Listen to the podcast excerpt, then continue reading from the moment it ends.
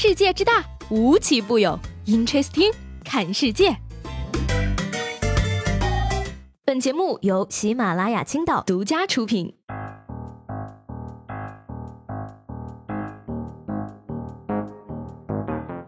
各位好，欢迎收听本期的 Interesting，我是西贝。今天呢是七月十七号，是今年三伏的入伏日，意味着呢夏天最热的时候马上就要到来了。那说到这儿，我就想考考大家了啊，夏天解暑最管用的方法是什么呢？嗯，哎，当然是喝啤酒啊，而且是青岛啤酒。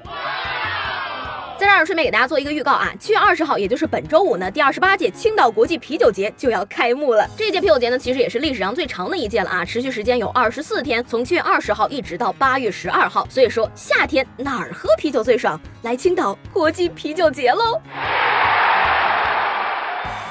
说这个昨天凌晨呢，北京啊降起了暴雨，什么回龙观西二旗等地啊多处路段的积水严重，车辆水上漂，市民游泳上班。网友纷纷表示说啊，欢迎大家来回龙观看海。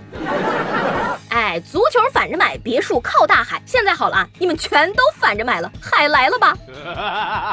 我跟你们说啊，只有在西二旗的水里游过泳的，才算是原汁原味的北漂。不过呢，大家也别瞎想了，回龙观都是互联网公司，不可能有人趟水上班的，那都是上个周五开始就一直在公司加班，礼拜一早上还没回去的呀。这个今天上班的时候啊，这个被我们领导骂了一顿，你整天发呆，不知道你都在想些什么？嗯，我在想些什么？我在想。地球那么大，为什么月亮的倒影能够准确的投射在我们家院子的那口井里呢？再说年生产的保质期一年的牛奶，比普通牛奶能保鲜更久一点吧？也许有些人在推荐一本书的时候，更多的是在推荐读过这本书的自己。如果你在看到流星的那一秒立刻许愿，流星可能直到坠落后才能听到你的声音。如果烤肉有拖延症，那他们应该会要在被翻面的前一秒内才迅速的变熟。如果苏轼在现代有粉丝团，那粉丝们的应援灯牌可以直接用各家寿司店的招牌呀。碎片化时间听起来像一种能撕裂时空的超能力，恶作剧也可以称之为吸快乐大法吧。进山后的高原反应。也可能只是你大脑信号不好吧。维纳斯最大的遗憾应该是表演不了 B-box 吧。南极其实才是真正的冬季集中供暖。好的，打扰了。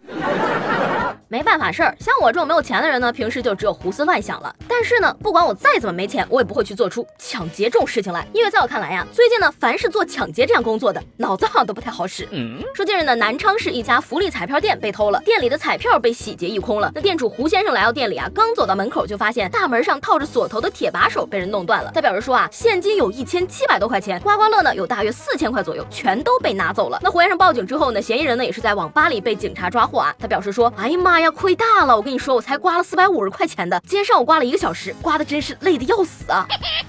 哎，这个福利彩票立刻发出声明了啊，此种情况是小概率事件，请广大彩民不要对彩票失去信心。所以说吧，这有时候呢，生活就是这样啊，刮到谢字的时候呢，就不要继续下去了，不一定非得要刮出来谢广坤三个字才行，对不对？说到这个彩票呢，近日啊，黑龙江彩票站老板呢误打错了彩票，结果呢反而帮一位彩民啊中了五万元的世界杯足彩民提出啊，说要跟老板对半分奖，但是老板却婉言拒绝了。不过呢，这个彩民啊还是发了五千块的红包。于是呢，老板没有这五千块钱啊，请彩民们吃了烤全羊。那老板表示说啊，钱固然重要，但比钱重要的事情多很多了。来人呐，来人呐，快来人呐！刚下天台的那一群赌球的又上去了。只能说吧，这个人和人啊真的是不一样。有的人呢听了这条新闻啊，收获到了正能量；有的人呢就又想吃烤全羊了。哎，不是我啊，别看我啊，我可没有说羊腿是最好吃的地儿啊。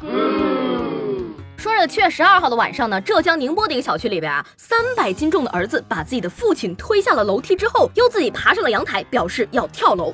这怎么回事呢？原来呢，父亲呢总是想让男孩啊陪自己玩吃鸡游戏，结果呢玩了一局之后啊，男孩心烦不想玩了。那奶奶呢就说了他几句，男孩出口顶撞奶奶，父亲生气上来打他，随后呢被他推下了楼。Hello 啊，请问你们全家有一个正常人吗？这个错综复杂的人际关系啊，我真的是仔细的看了好几遍。总结一下啊，网瘾父亲把暴躁肥宅儿子逼上了绝路，被爸爸逼着玩游戏，男孩哭得像个三百斤的孩子。行吧，这样的也头一回见啊，真的是一场家族的 battle。同样属于家族 battle 的呢，还有接下来这位小伙和他的母亲。说是在安徽安庆呢，一名二十三岁的男子啊，因为不想洗澡，与母亲发生了口角，于是呢，爬上了自家三楼的楼顶要跳楼自杀。那这个劝说无效后呢，消防民警采取强制措施将他。转移进了屋内，再进行调解。那随后呢，男子冷静下来，并同意说与母亲好好进行沟通。有一种洗澡叫你妈觉得你该洗澡了，不是我说啊，你找只鸭陪他一起洗澡不就好了吗？就黄黄的那种，充气的，一捏还会叫的那样的。这事儿真的是很让人无语啊！你说一个二十三岁了还为一点小事儿要死要活的男人，一个孩子都二十三了还要连他洗澡这种小事都要掌控的母亲，一个巨婴，一个控制狂，能养出这样的孩子呀？母子两个哪个都不是善茬呀！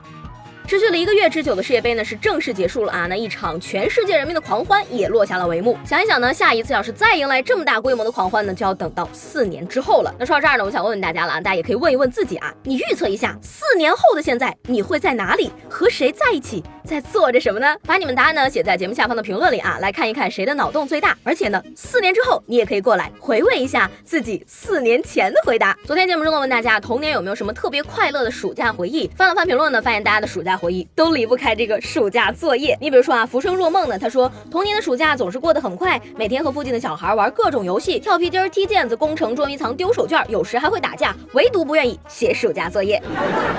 那这个道法自然也说了啊，他说假期第一天就生活在对收假时不能交暑假作业的恐惧中。哎呀，这位朋友，我跟你讲啊，你这个心态就不对了。你看你战战兢兢的过也是一个暑假，你开开心心的过不也是一个暑假吗？反正最后都交不了作业，不如先让自己开心。好了，那今天的 Interesting 就到这里了。我是西贝，喜欢我的话呢，记得给我留言以及评论。明天见啦，拜拜。